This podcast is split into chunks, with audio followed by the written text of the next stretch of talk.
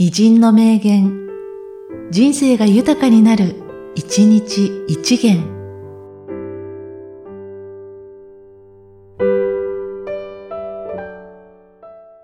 9月23日、来三陽。汝、草木と同じくきちんと欲するか。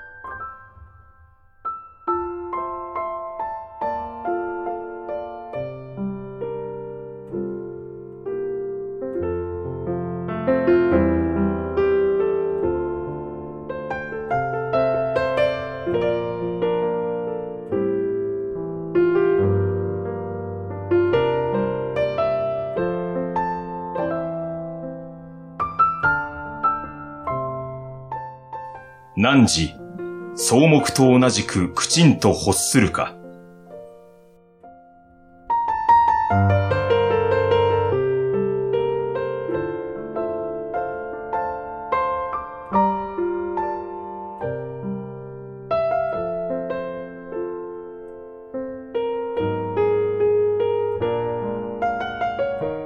この番組は、提供、久常圭一、プロデュース、声ラボでお送りしました。